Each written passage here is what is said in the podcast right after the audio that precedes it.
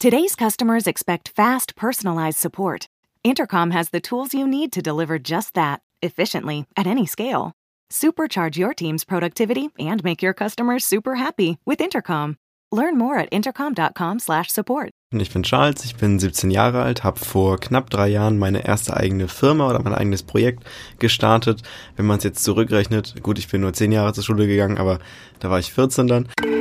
Baby Gut Business, was du von Girlbosses, Medienmachern und Digital Natives lernen kannst. Karrieregeschichten, echte Insider-Tipps und alles rund um Social Media mit Ann-Kathrin Schmitz.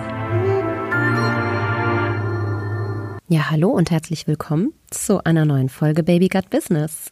Ich freue mich, dass ihr wieder zuhört und ich habe mir natürlich selbstverständlich die Kritik der letzten Male zu Herzen genommen und schraube und bastle hier verstärkt an der Tonqualität. Das ist der Grund, warum diese Folge in einem ja, sehr professionellen Podcaststudio aufgenommen wurde und zwar nirgendwo geringer als in den heiligen Hallen der Online-Marketing-Rockstars. Ich durfte mir Philipp Westermeyers kleines Tonstudio in Hamburg ausleihen und ähm, habe dort einen ganz besonderen Gast getroffen. Und zwar ist es der jüngste Gründer, den ich aktuell in meinem Netzwerk habe. Sein Name ist Charles Barr und er beschäftigt sich mit einer ja, neuen, heranwachsenden Generation. Und zwar der berühmt-berüchtigten Generation Z. Wem dieses Marketing-Buzzword äh, noch nicht sagt, der sollte in den nächsten ja, Minuten auf jeden Fall die Ohren spitzen.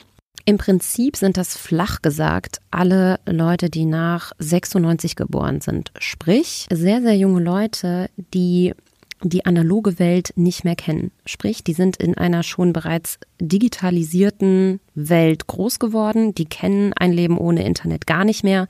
Die haben teilweise in sehr jungen Jahren schon ein Smartphone und ja, nutzen Medien und vor allem auch Social Media ganz, ganz anders, als ja, ich Millennial das zum Beispiel mache.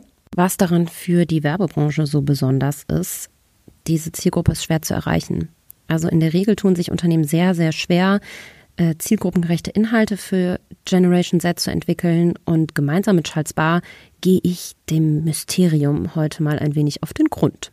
Wir haben aber nicht nur über die Generation Z gesprochen, sondern auch ganz viel über Charles Werdegang, wie man es schafft, in so jungen Jahren sich schon einen derartigen ja, Kontaktestamm und eine Vernetztheit aufzubauen, die äh, seinesgleichen sucht.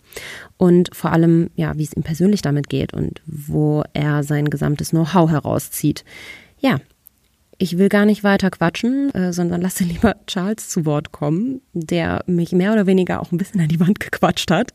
Aber ihr werdet es hören und es ist unfassbar inspirierend. Also, Talk über Gen Z ab. Ja, Charles, ähm, vielen Dank, dass du dir die Zeit nimmst, äh, dich mit mir heute noch mal ein bisschen intensiver zu unterhalten. Äh, ich habe dich gerade im Intro schon ein bisschen über unsere ja, persönliche Story erzählt. Ähm, aber ja, am einfachsten ist es wahrscheinlich, wenn du dich einmal selber vorstellst. Ähm, Charles ab. ja, ich freue mich total, heute hier dabei sein zu dürfen. Ich bin Charles, ich bin 17 Jahre alt, habe vor knapp drei Jahren meine erste eigene Firma oder mein eigenes Projekt gestartet.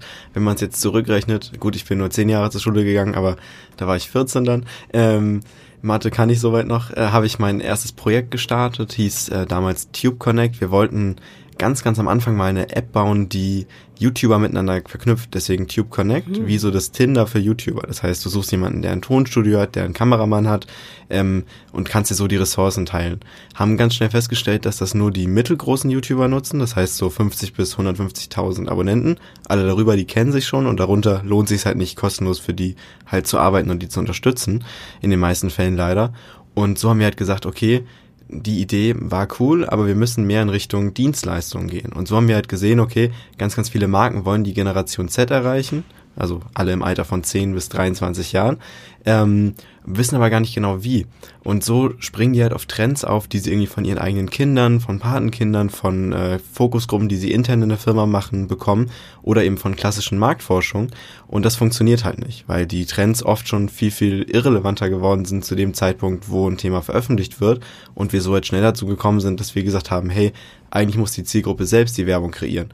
Das habe ich dann bis Ende letzten Jahres gemacht, meine Anteile daran verkauft und äh, mache jetzt Unternehmensberatung, was quasi ungefähr das abdeckt, was wir vorher auch gemacht haben, aber eben nicht nur Werbung, das heißt nicht nur Werbekampagnen und Marketing-Instrumente, äh, die wir da nutzen, sondern eben vor allem auch ähm, Recruiting, ähm, Prozesse, etc., wo wir halt eben einfach den Einfluss der jungen Leute da nochmal mit in große Konzerne einbringen wollen.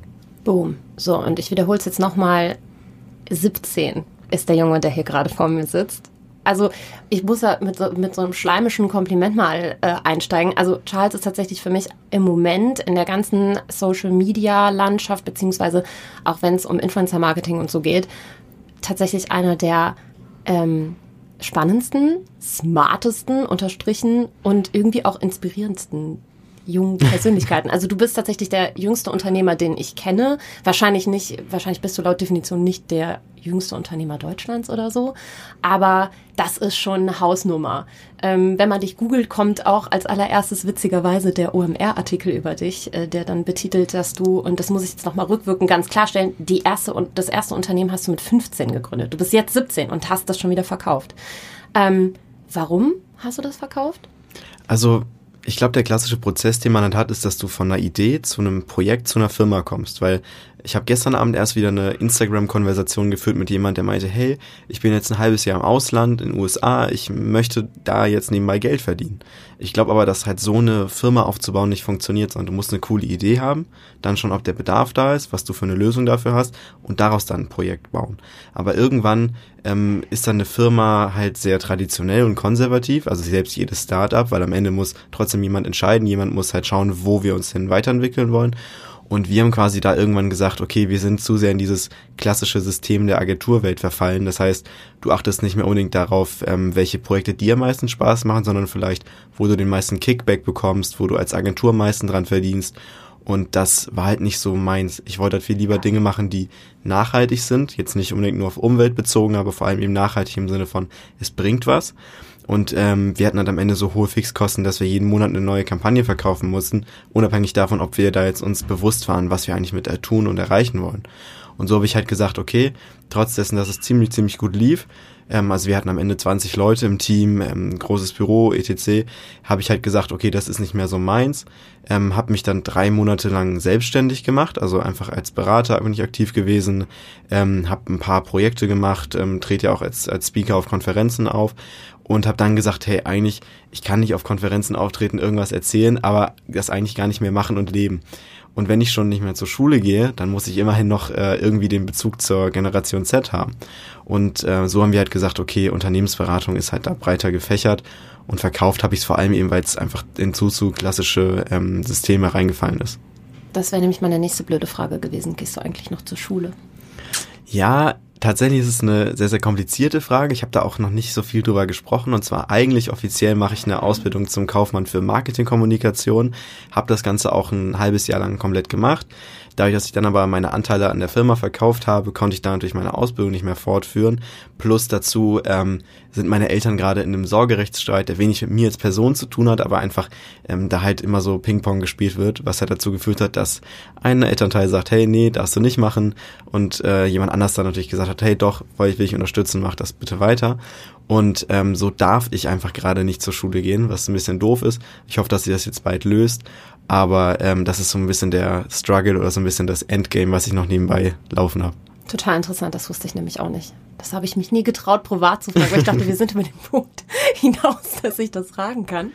Ähm, was mich immer so fasziniert, ist, dass du praktisch dieses komplette Online-Marketing einmal eins und auch diese Start-up Fachbegriffe und überhaupt dieses gesamte Know-how irgendwie mit 17 schon hast, obwohl du hast mittlere Reife wahrscheinlich, ja, und ähm, bist, hast noch nicht mal studiert.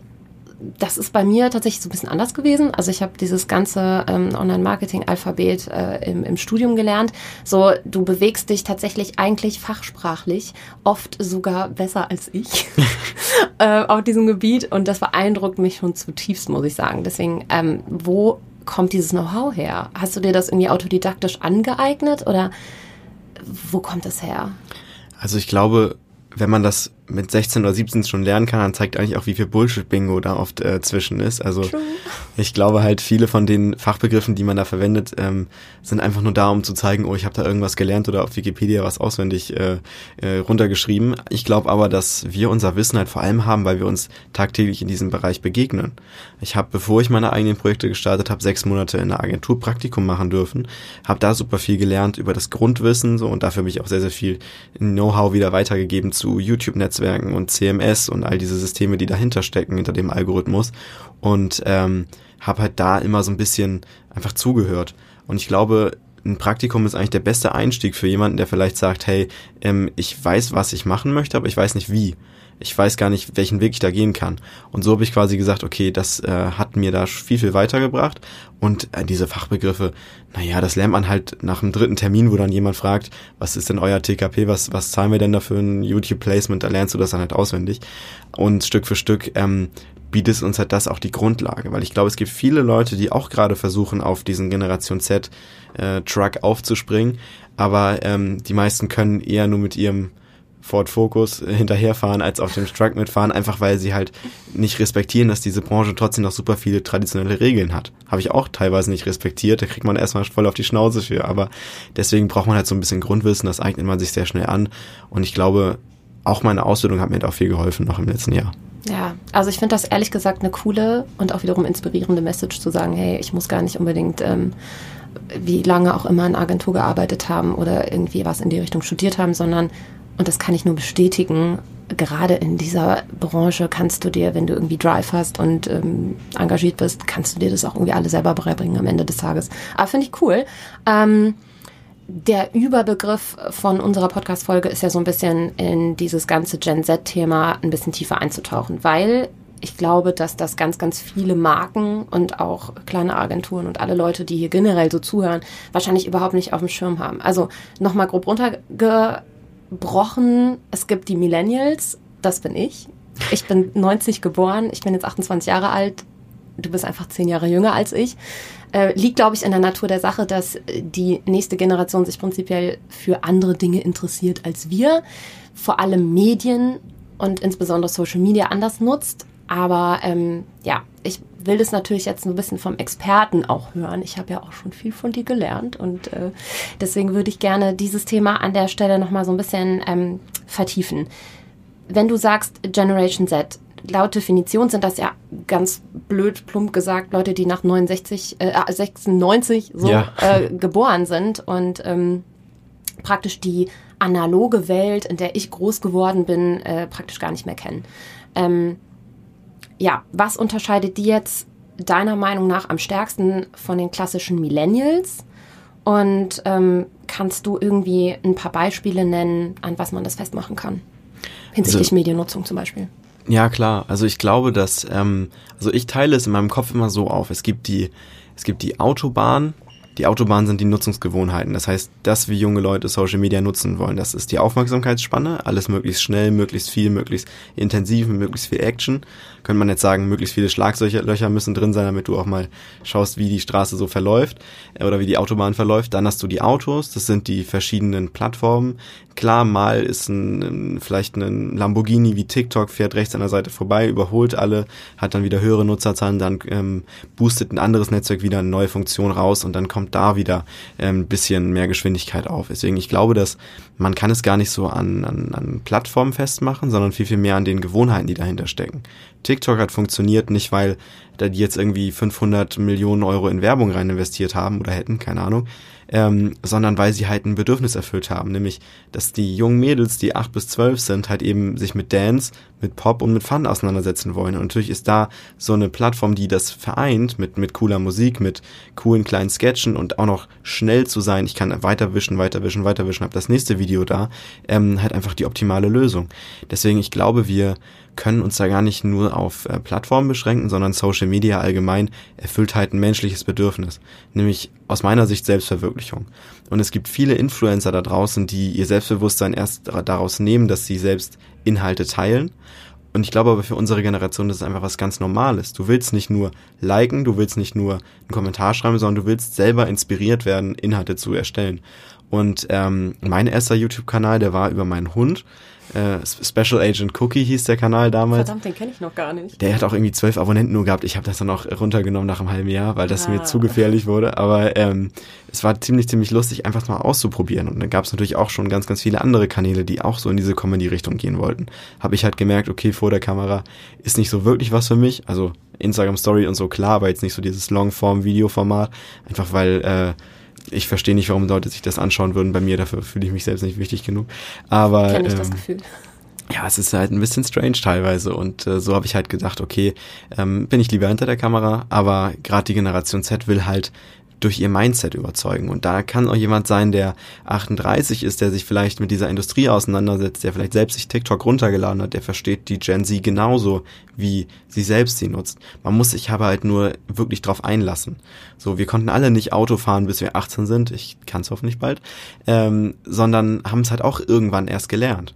Und man kann nicht sagen, okay, nur weil ich damit nicht aufgewachsen bin, kann ich es nicht verstehen. Sondern jeder, der sich wirklich drei, fünf, sieben Stunden hinsetzt, ähm, TikTok ausprobiert, der kann das genauso machen.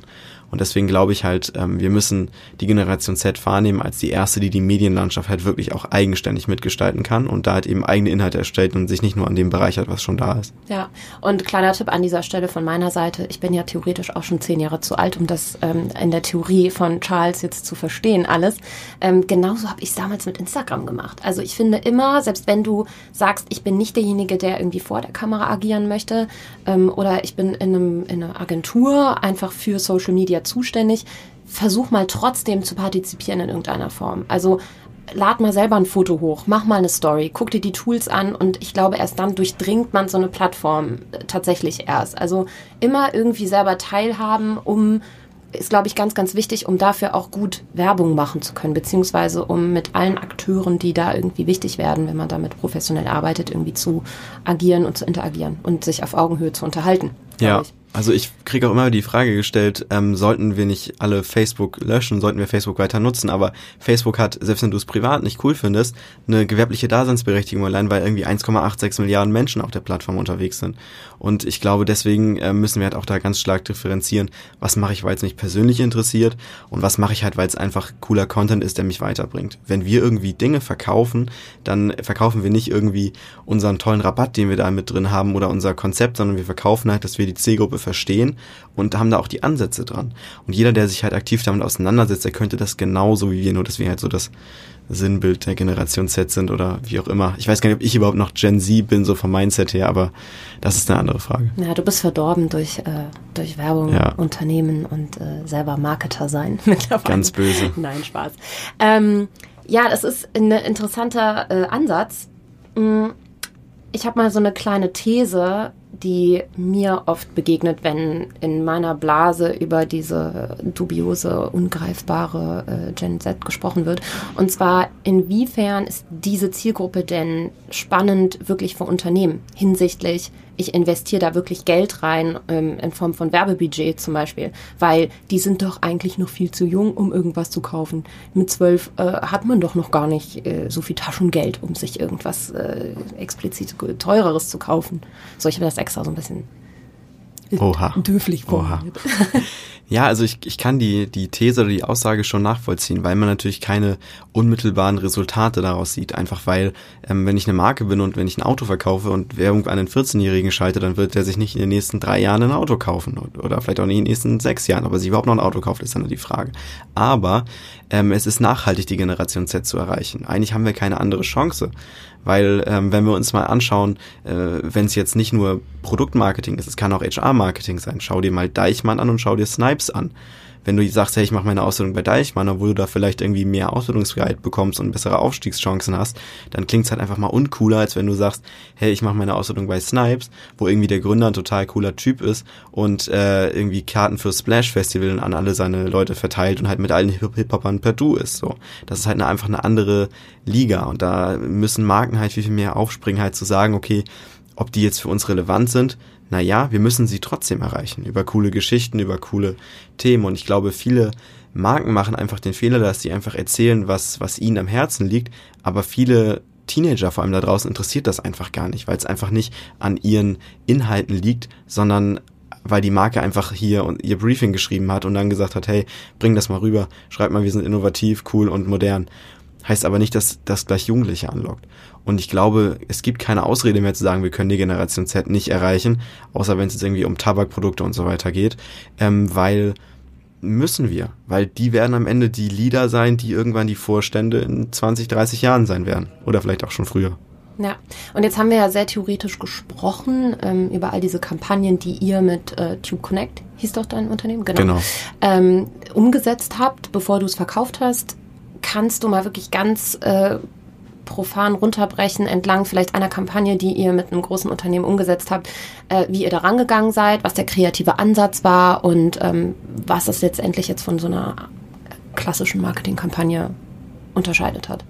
Also vom Prozess her ist es bei uns immer ziemlich, ziemlich spannend. Ich kann äh, auch dir exklusiv hier mal zwei Geschichten erzählen. Oh, Eine, ja. die äh, war ziemlich lustig und zwar, ähm, wir sind eigentlich alle großen Marken letztes Jahr angegangen. Und zwar haben wir entweder Mails geschrieben und in den Titel reingeschrieben, also in den Betreff reingeschrieben, ähm, äh, Levi's X die jüngste Agentur Deutschlands und das hat halt jeder zweite Marketingchef auch geöffnet. Wir haben auch einen Tracker drin gehabt, ich weiß nicht, ob das überhaupt noch legal ist, wahrscheinlich nicht mehr, wo wir genau sehen konnten, hat er es gesehen, hat er es nicht gesehen, haben wir dann nochmal auf LinkedIn reconnected und so weiter ähm, und haben dann quasi durch LinkedIn Direct Messages und durch Mails unsere, unsere Sales-Aktivitäten quasi geleitet. Und das hat erstaunlich gut funktioniert, weil klar, wenn du so einen kleinen Knips auf deinem LinkedIn, in deinem LinkedIn-Posteingang siehst, dann antwortest du natürlich drauf oder schaust zumindest mal, was der geschrieben hat. Und so durften wir eigentlich bei allen großen Marken ähm, die meisten darf ich nicht nennen, weil wir mit wenigen nur Projekte umgesetzt haben, weil es immer schwierig ist, dann diese, diese Connection Point hinzubekommen, wirklich von, hey, wir laden euch ein, zahlen euch dafür auch ein bisschen Geld, bis hin zu, wir geben euch jetzt mal 100.000 Euro an die Hand, weil dann haben halt manche das Gefühl, okay, die laufen in den nächsten Bonbonladen, kaufen den ganzen Laden leer und buchen nicht die Influencer ein. Aber ähm, ein cooles Beispiel war zum Beispiel Vodafone. Und zwar mit Vodafone haben wir schlussendlich nicht gearbeitet, weil es nicht so gepasst hat vom Prozess her und so weiter. Aber ähm, wir haben eine Mail geschrieben und zwar habe ich aus Spaß mal zu Urs. Urs ist eigentlich mein bester Kollege, der jetzt auch mit zu Projekt Z äh, rübergegangen ist. Ähm, ich habe gesagt, hey, lass doch mal den CEO anschreiben. Was hat der für eine Mailadresse? hannes.vodafone.de. Also haben wir geschrieben an, an das ganze Marketing-Team, wirklich an die, an den ganzen Marketingvorstand, alle Leute da, irgendwie 10, 12 Mails geschrieben, keine Antwort. Dann haben wir eine Mail geschrieben an hannes.vodafone.de und tatsächlich er oder irgendwer aus seinem Team, vermutlich er, ähm, hat die Mail weitergeleitet ans Marketing-Team. Und dann konnten die natürlich nicht mehr sagen, hey, jetzt machen wir keinen Termin mit denen. Ähm, es ist halt total verrückt, wie hoch wir da teilweise in den Kontaktanfragen eingestiegen sind, was aber echt gut funktioniert hat. Bei Levi's ähm, sind wir auch mit dem Europa-Marketing-Chef total cool, weil der auch einfach ein verdammt cooler Typ ist, muss man sagen. Der trägt dann selbst die, die Klamotten und feiert das total und lebt diesen ganzen Mindset der Marke, was glaube ich auch immer hilft.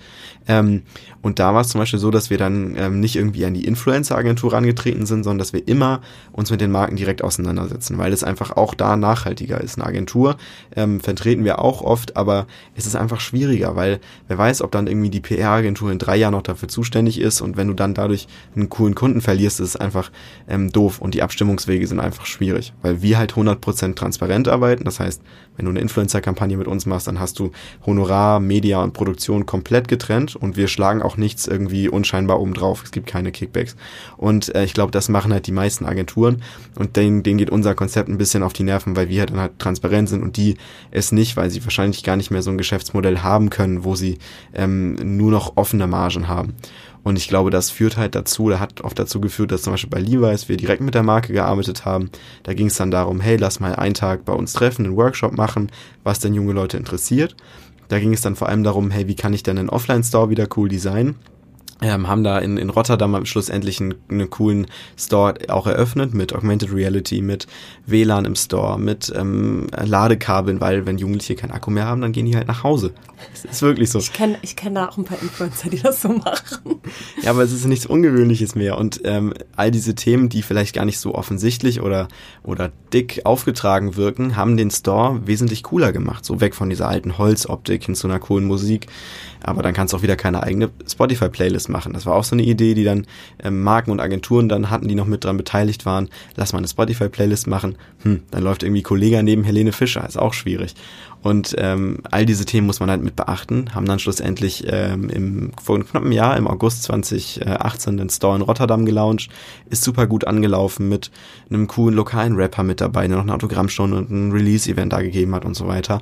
Ähm, und so sind wir jetzt quasi mit Levi's ähm, in sehr guten Kontakt und haben jetzt aber nicht so klassisches, hey, schickt uns mal ein KVA und dann überlegen wir, ob das in unseren Mediaplan reinpasst, sondern meistens sind wir so, mm, ja, das Speedboot, was hinter dem äh, Kreuzfahrtschiff der ganzen Agenturen und großen Mediabudgets halt langfährt. Ich kenne ja auch die äh, Keynotes, die du so hältst und ähm, ich finde das DJI-Beispiel auch immer ganz cool. Also damit hast du mich persönlich voll abgeholt damals beim Maschmeyer. Ähm, aber ja, gut, du hast schon gesagt, dass ähm, du grundsätzlich den Ansatz verstehen kannst, dass so ein klassischer Marketer aus dem Millennial oder wie heißt denn die Zielgruppe über den Millennials eigentlich? Gen Y. Gen Y. Ach so, nee, Nee, über den Millennials, Millennials. Gen X. Das sind die ganz alten Menschen. Verdammte Axt. es gibt für alles einen Namen. Ähm, dass die vielleicht gar nicht ähm, so richtig verstehen, warum sich das lohnt, da zu investieren. Wie kann ich denn jetzt als ähm, ja, alteingesessener Marketer, der jetzt wahrscheinlich wie vielleicht, vielleicht hören die ja zu, ich weiß es gar nicht, wie ein ähm, ja, Reh im Scheinwerferlicht angeleuchtet wird und sich denkt, ey, w- wie kriege ich denn jetzt überhaupt raus, was da cool ist? Mal davon abgesehen, äh, dass sie natürlich dich und dein Team beauftragen könnten, das für sie zu analysieren und äh, kampagnentechnisch irgendwie umzusetzen. Was kannst du denn für drei Tipps vielleicht mal geben, wie man ja seine als Unternehmen seine kommunikativen Inhalte vielleicht schon morgen oder nächste Woche so ein bisschen verjüngen kann und ähm, ja, wie man wie man so eine junge Zielgruppe überhaupt ja, wie man überhaupt rausbekommt, was sie cool finden. Also ich glaube, der wichtigste Tipp ist halt zuhören. Und zwar nicht nur zuhören bei den eigenen Kindern oder bei den eigenen Patenkindern oder bei den Cousinen, Cousins, ähm, sondern wirklich mal aktiv die Zielgruppe mit in einen Raum holen. Wir waren bei großen, großen Unternehmen, die irgendwie Azubi-Jahressitzungen hatten, ähm, mit 60 Leuten sich da getroffen haben, überlegt haben, was interessiert die Azubis, aber nicht einen dabei hatten. Und ähm, Fail. ja, das ist halt Fail, aber ich kann es auch irgendwo verstehen, weil wenn du jahrelang irgendwie in einem Kaff bei einer Großstadt sitzt und da in deiner Filterbubble der Marketingabteilung lebst, dann achtest du nicht mehr darauf, müssen wir jetzt uns die Zielgruppe anschauen, weil du denkst halt, du verstehst das. Du bist in deinem brainwashed Brand-Effekt äh, äh, Mindset so. Und ähm, ich glaube halt, dass das halt viel falsch gemacht wird. Wir müssen uns aktiv mit, egal welche Zielgruppe wir erreichen, mit der zusammensetzen. Und ich würde von mir auch nicht behaupten, ich wüsste, was dich an Werbung interessiert. Also, na gut, vielleicht noch. Offensichtlich. Ähm, aber ähm, das muss einfach man mit der Altersgruppe selbst zusammensetzen. Und man muss sich halt schauen, okay, was interessiert genau die Zielgruppe, ähm, die, die ich jetzt gerade erreichen will und nicht nur, hm, was passt zu meiner Marke, sondern wirklich, welche Themen interessiert dich? Und wenn das Fortnite ist und du eine Sparkasse bist, dann kannst du auch als Sparkasse sagen, hey, wir machen jetzt ein Fortnite-Turnier und rüsten unsere fünf großen ähm, Filialen am Wochenende halt um. Und äh, ich glaube, all solche Themen, da muss man einfach mal ein bisschen äh, außerhalb dieser klassischen ähm, Marketing-Ziele und, und Influencer-Themen, hey, wir machen mal eine Challenge äh, und machen da ein bisschen Cross-Promotion unter den Creatoren drauf ähm, machen und ähm, müssen uns halt da ein bisschen mehr damit auseinandersetzen, okay, funktioniert das alles so wirklich? Und äh, ja, das ist Tipp eins Tipp zwei ähm, probiert es aus. Früher habe ich mir sagen lassen, konnte man nur zwei TV-Spots im Jahr machen. Das bedeutet, ich hatte nur zwei Chancen, überhaupt gesehen zu werden von meiner Zielgruppe und muss mir was richtig, richtig Cooles überlegen. Mittlerweile kannst du einfach jeden Tag auf Social Media, einfach nur mit deinem Smartphone, was irgendwie so die Fernbedienung unseres Lebens geworden ist, ähm, einfach Dinge ausprobieren, Dinge erstellen und hast damit einen ganz, ganz anderen Einfluss auch, weil du kannst wirklich jeden Tag versuchen, einen Hit zu landen. Und wenn einer aus 100 klappt, hey, cool, hat einer eine genau. Million Views, genau. Aber du hast halt keine Kosten, die damit verbunden sind. Und kannst halt eigentlich alle Dinge komplett neu und eigenständig kreieren und auch immer, immer wieder neue Sachen ausprobieren. Ich weiß irgendwie, Hamburg Airport hat ähm, vor ein paar Monaten diese Kiki Challenge oder so gemacht auf TikTok und das hat irgendwie eine halbe Million Views bekommen und jetzt machen die mit dem Vorfeldfahrer immer weiter TikToks und so. Also total cool, total kreativ, mal was ganz, ganz anderes. Ich bin, ich komme nicht klar. Also das passiert an mir vorbei. Ich krieg sowas gar nicht mit. Ich habe kein TikTok. Ich glaube, das ist aber auch Scheiße. richtig so. Also nicht, dass du kein TikTok hast, das ist falsch, aber dass du es nicht mitbekommst, weil Ja. ich glaube, es wäre für die ganz, ganz Jüngeren, 8- bis 12-Jährigen gar nicht so cool, wenn du mitbekommen würdest, was die da eigentlich machen. Ja, ja, das ist dieser Facebook-Effekt. Ja. Ähm, an dem Punkt, wo irgendwie Eltern sich auch bei Facebook angemeldet haben, ist irgendwie äh, hat man sich nichts mehr getraut zu posten. Also wir Millennials damals noch, äh, vor zehn Jahren. Ja, ihr Lieben da draußen, ich fühle mich auf jeden Fall mega alt gerade. Ich hoffe, der ein oder andere auch von euch. Ähm, ich habe jetzt mal eine etwas, ähm, ja, eine Frage etwas mehr ethischer Natur. Ähm, gut, du arbeitest ja auch mit Influencern in, im Gen Z-Bereich. So, und ich muss das einfach nochmal ganz klar so sagen. Influencer sind auch nicht mehr gleich Influencer. Da Ja. gibt es mittlerweile, dadurch, dass das doch schon ein paar Jahre mittlerweile existiert und ein Ding ist, in das ähm, Werbebudgets fließen, gibt es eine ganz, ganz junge Generation, Nachwuchsinfluencer, nenne ich sie einfach mal. Youngfluencer sind das. Youngfluencer. Siehst du, da gibt es schon wieder einen passenden Begriff zu. Ähm, die teilweise halt super jung sind. Also wirklich mit, mit zwischen 12 und 15 oder 12 und 17 Ja. Jahren. Ähm, Millionen von Followern tatsächlich schon haben. Ich glaube, das berühmteste Beispiel sind so Lisa und Lena, aber es gibt ja auch ganz, ganz viele, mit denen du irgendwie enger zusammenarbeitest. Kommst du da manchmal in so eine Art ethischen Konflikt mit dir selber, dass ihr als sehr, sehr junge Marketingagentur, die ihr jetzt irgendwie seid, oder Influencer-Marketing-Agentur, an so super junge Leute gezielt ähm, Werbung ausspielt? Also fühlst du dich manchmal schlecht? Also ich glaube, es gibt darauf eine dumme und eine schlaue Antwort. Die dumme Antwort wäre zu sagen, okay, wenn wir es nicht machen, dann tut's wer anders. Ähm, aber das ist halt auch keine Ausrede. Ähm, was wir zum Beispiel dieses Jahr versuchen, ist sehr, sehr viel auf Nachhaltigkeit zu gehen. Wirklich auf nachhaltige Dinge, die umweltfreundlich sind. So, wir versuchen als Agentur tatsächlich, auch wenn es bei meinem äh, Reiseverhalten unlogisch klingt, auf Inlandsflüge zu verzichten. Das heißt, Strecken bis vier Stunden fahren wir eigentlich, wenn es irgendwie geht, ausnahmslos mit der Bahn. Und auch was unsere Projekte angeht, versuchen wir wirklich auf Nachhaltigkeit zu setzen. Wir haben jetzt mit McDonalds gerade zehn Tage lang ähm, ein Nachhaltigkeitsprojekt in der Mall of Berlin ausprobiert, wo wir die Influencer mit ongeboardet haben, ähm, wo es eben genau darum geht zu schauen, okay, wie kann denn so ein Fastfood-Gigant wie McDonalds zum Beispiel auf Verpackungen verzichten? Keine Plastikbecher mehr, keine Plastikstrohhalme, ähm, keine Plastiklöffel, etc. Also all diese Einwegplastikprodukte halt eben darauf zu verzichten ähm, und das halt eben hinzubekommen. Das heißt, wir versuchen oft bei dieser Transformation, wie eine Marke sich halt wieder attraktiv machen kann, nicht durch ihre Produkte, sondern wirklich durch ihre Ausstrahlung in 2019, ähm, das halt hinzubekommen und da wirklich auf Nachhaltigkeit zu gehen. Ich glaube aber, allgemein muss man sagen, mh, der Konflikt ist weniger dann da, ob du was Nachhaltiges machst oder nicht, sondern ob du was machst, was die Zielgruppe wirklich catcht. Weil ich glaube, ähm, wir würden jetzt nicht Werbung für einen Alkoholhersteller oder so machen. Ja, das wäre halt so ein bisschen auch die nächste Frage. Ne? Wie baut man denn überhaupt authentisch Werbung in das Leben von einem Zwölfjährigen ein? Also Ja. ganz blöd gesagt. Also wir machen gerade jetzt äh, auch mit einer großen Fashion-Marke zusammen, das darf ich noch nicht sagen, aber wir machen ähm, eine Challenge, wo wir fünf Jugendlichen einen Tag lang eine GoPro auf den Kopf setzen und wirklich mal schauen, okay, wo kommen die denn überhaupt mit Werbung, ähm, welche Touchpoints haben die, welche, welche Punkte haben sie, wo sie sich überhaupt mit Inhalten auseinandersetzen. Weil ich glaube, das Wort Werbung kannst du aus dem Wortschatz eines 13-Jährigen streichen, weil Werbung da hat er einen inneren Adblocker. Da, da wird er nicht mehr drauf reagieren, unabhängig davon, ob du jetzt 50% Rabatt bei McDonalds bekommst oder ob das halt nur ein 10% Gutschein für irgendein äh, Fashion-Produkt ist, was dich gar nicht interessiert. So, es geht einfach nicht darum, mehr Werbung zu machen, sondern du musst Inhalte schaffen, die genauso aussehen wie die anderen in deinem Instagram-Feed. TikToks, die mit den gleichen Influencern die ähnliche Message teilen wie die, die sie sonst hochladen. Und dann hast du irgendwann diesen Link, aha, die Marke hat das ermöglicht, dass dieser Content so funktionieren kann. Und ich glaube auch, wir werden in fünf Jahren keine Marketingabteilung mehr haben. Wir werden Content Departments haben. Wir werden Leute haben, die sich damit auseinandersetzen, welche Inhalte die Menschen interessiert und was das dann am Ende mit der Marke zu tun haben kann.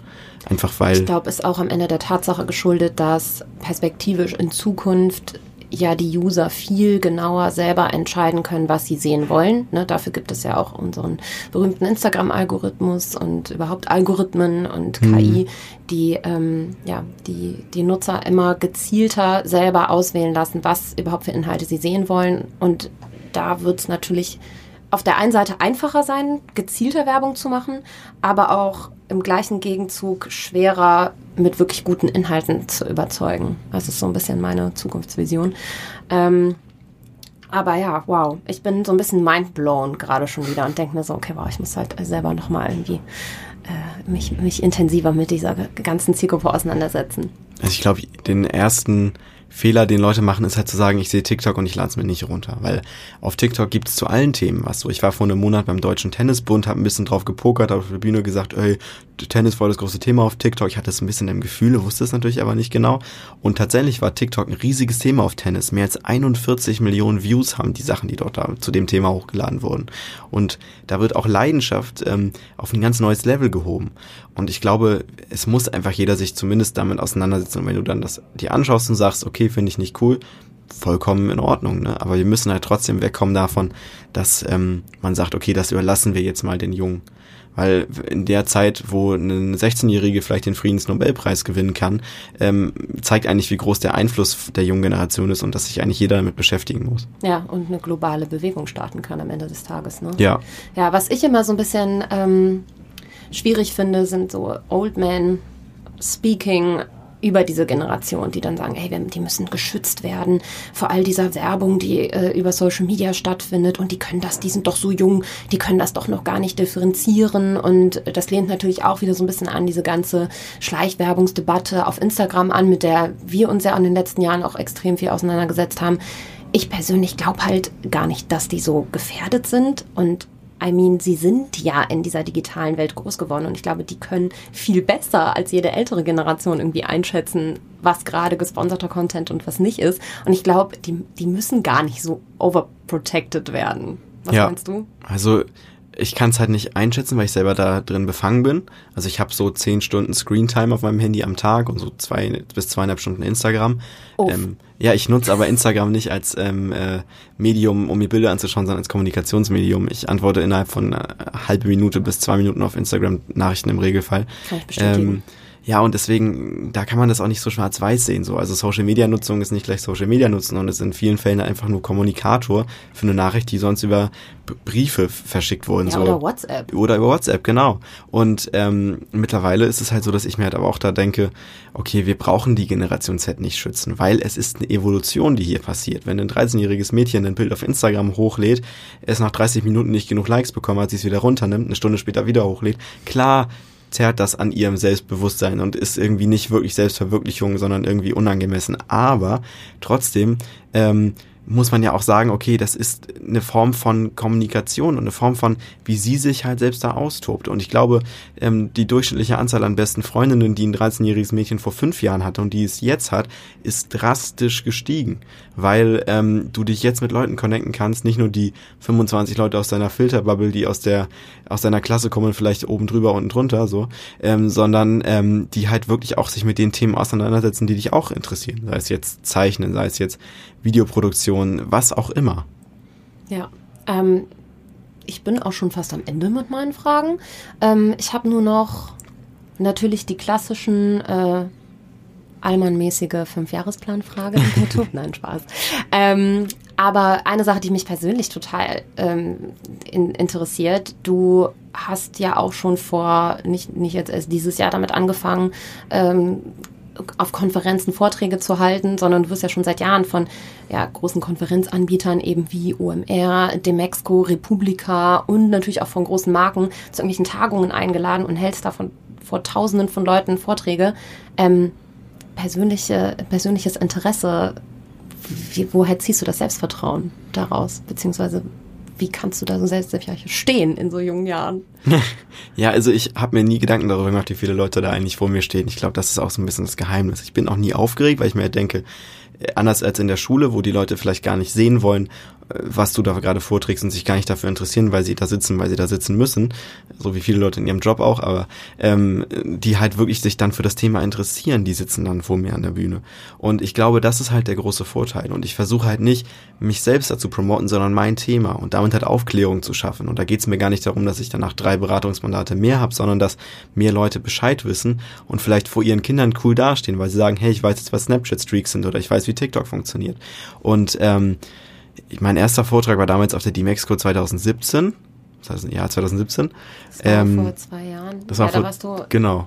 Da war ich auf einem Panel dabei. 14, ja. Und ähm, da war es so, dass ich ähm, gar nicht wusste, wie viele Leute da waren. Das, die hieß Experience Hall. Ich dachte, das ist halt so kleiner Panel-Talk, so vielleicht 50 Leute, da kann man sich vielleicht noch mit denen manuell dann auch austauschen, während der Bühnenzeit sich dann auch dann mal in die Bühne schauen und schauen, was die Leute so denken. Aber ähm, am Ende waren, glaube ich, knapp 1000 Leute da. Also es waren, glaube ich, 800 Sitzplätze da drin und nochmal hinten standen noch super viele Leute.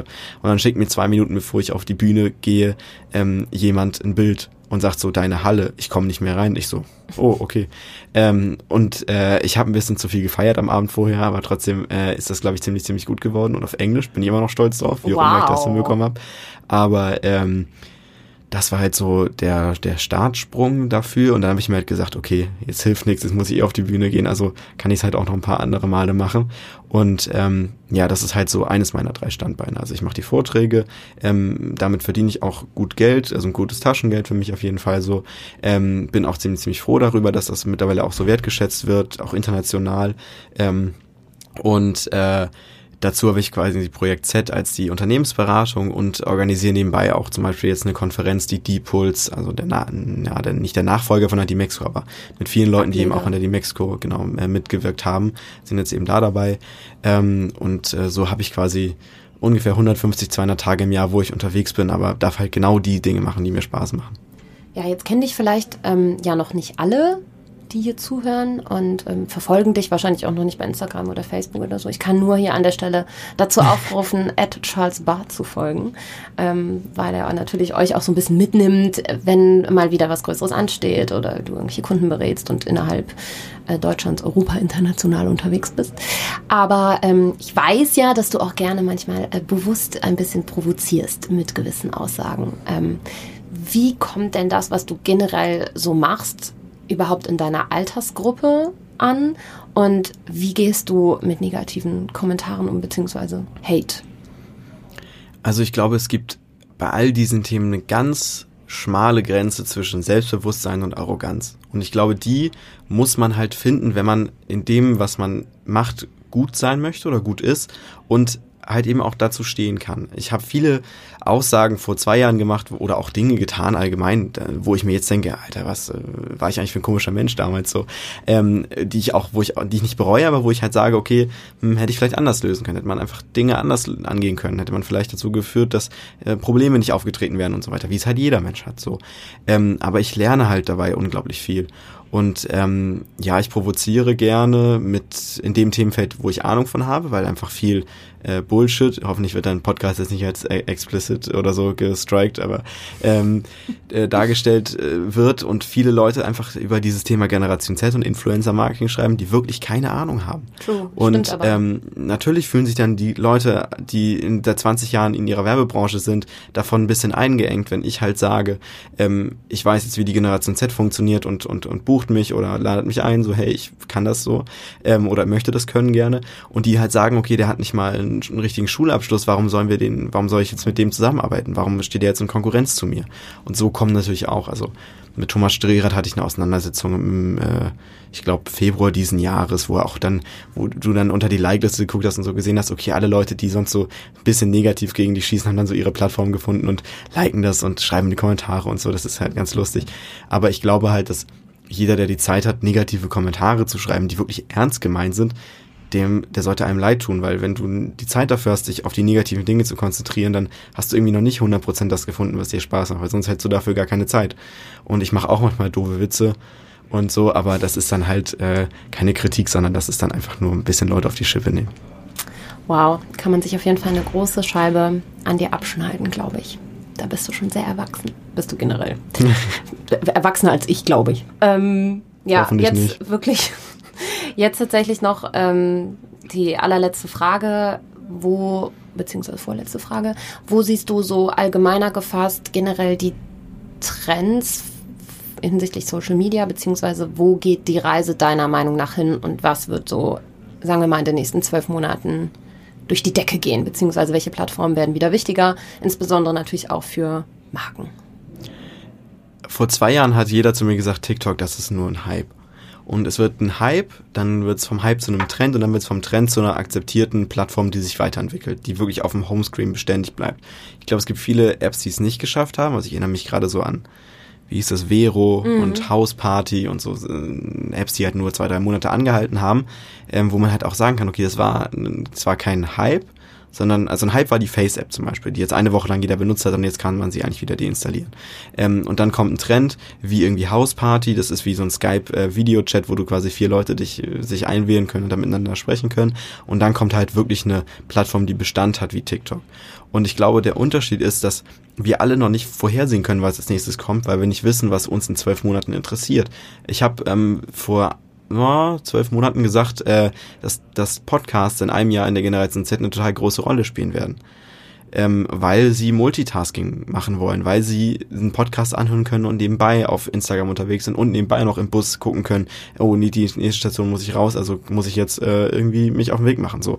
Also all diese Themen, habe ich gedacht, sind extrem wichtig. Podcasts sind sie nicht gewesen, also weil ein Podcast viel zu lang ist. Ich erwische mich selbst dabei, wie ich nach drei Wochen wieder eine Podcast-App öffne und dann immer noch bei Minute zwölf bin.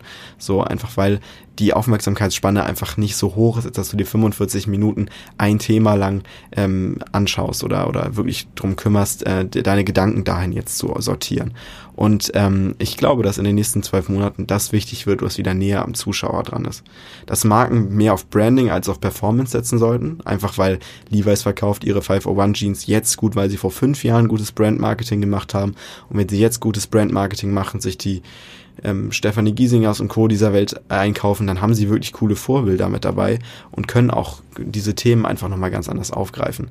Aber wir müssen halt wegkommen von, hey, ich will jetzt Influencer-Marketing machen, weil es jetzt alle machen. Ja. Und weil es jetzt nur ein Trend ist. Und schick mir mal einen KVA, ich weiß nicht, welcher Influencer und was die tun sollen, aber lass mal ausprobieren sondern man muss sich halt eine Message überlegen, die über alle Influencer gespielt wird. Genau wie eine andere Kommunikationskampagne. Ein großes Motto wird auf jeden Influencer angepasst und nur so kann sowas eigentlich auch funktionieren.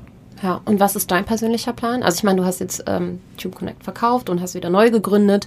Ähm, wo soll da so ein bisschen die Reise hingehen? Ich traue mich ja gar nicht ähm, nach überhaupt fünf Jahren oder sowas zu fragen, finde ich selber total bescheuert. Aber ähm, ich denke zum Beispiel immer so in, in zwölf Monatsschritten. Das finde ich ist immer eine ganz gute Zeit, um sich selber irgendwie Ziele zu stecken. Ähm, hast du Ziele für die nächsten zwölf Monate?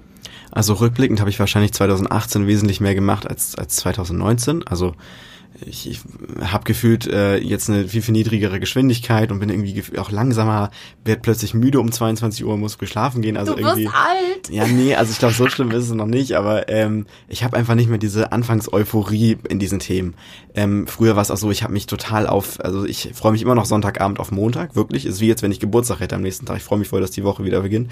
Aber ähm, ich nehme mir auch gern meine Woche Urlaub dann so zwischendurch. Ich glaube, das ist auch wichtig, weil man kann nicht immer 100% Power geben. Das ist wie so ein Rennwagen irgendwann musst du den Strom wieder aufladen und dann kannst du wieder auf fetten Gemisch fahren und dann kannst du wieder ein bisschen Gas geben, musst wieder ein bisschen umstellen so.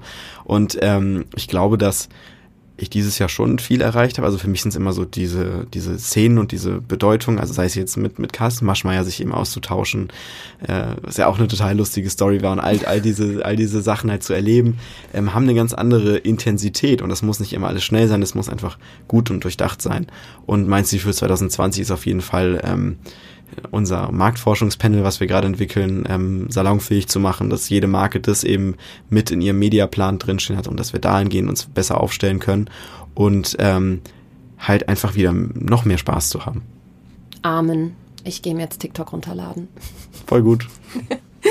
Danke, dass du dir die Zeit genommen hast. Ich fand es unfassbar inspirierend. Ich habe noch ganz viele Sachen gehört, die ich überhaupt nicht wusste, obwohl ich dachte, ich kenne dich eigentlich schon ganz gut. Aber ähm, ich hoffe, entgegen deiner Meinung, dass die Leute sich diesen oder Podcast generell nicht bis zum Ende anhören. Ich kann das nur jedem empfehlen. Ähm, der Talk war auf jeden Fall sehr, sehr deep und da kann man sicherlich super viele Learnings draus mitnehmen. Ähm, ja, danke. Wir verabschieden uns aus dem äh, OMR-Studio. Ich hoffe, dass du. Ähm, warst du im OMR-Podcast schon? Mm -mm, noch nicht. Ja, da kannst du eigentlich direkt hier bleiben, müssen wir Philipp gleich mal sagen. Ja, fragen wir mal an. Ja. Hat mich gefreut. Vielen Dank für die Einladung und bis bald. Cut! Lust auf mehr Infos zum Podcast? Hilfreiche Links oder mehr zum heutigen Gesprächspartner? Dann ab auf akaschmitz.com. Daily Updates gibt's bei Instagram unter Baby Got Business. See you next time. Today's customers expect fast, personalized support. Intercom has the tools you need to deliver just that, efficiently, at any scale. Supercharge your team's productivity and make your customers super happy with Intercom. Learn more at intercom.com/support.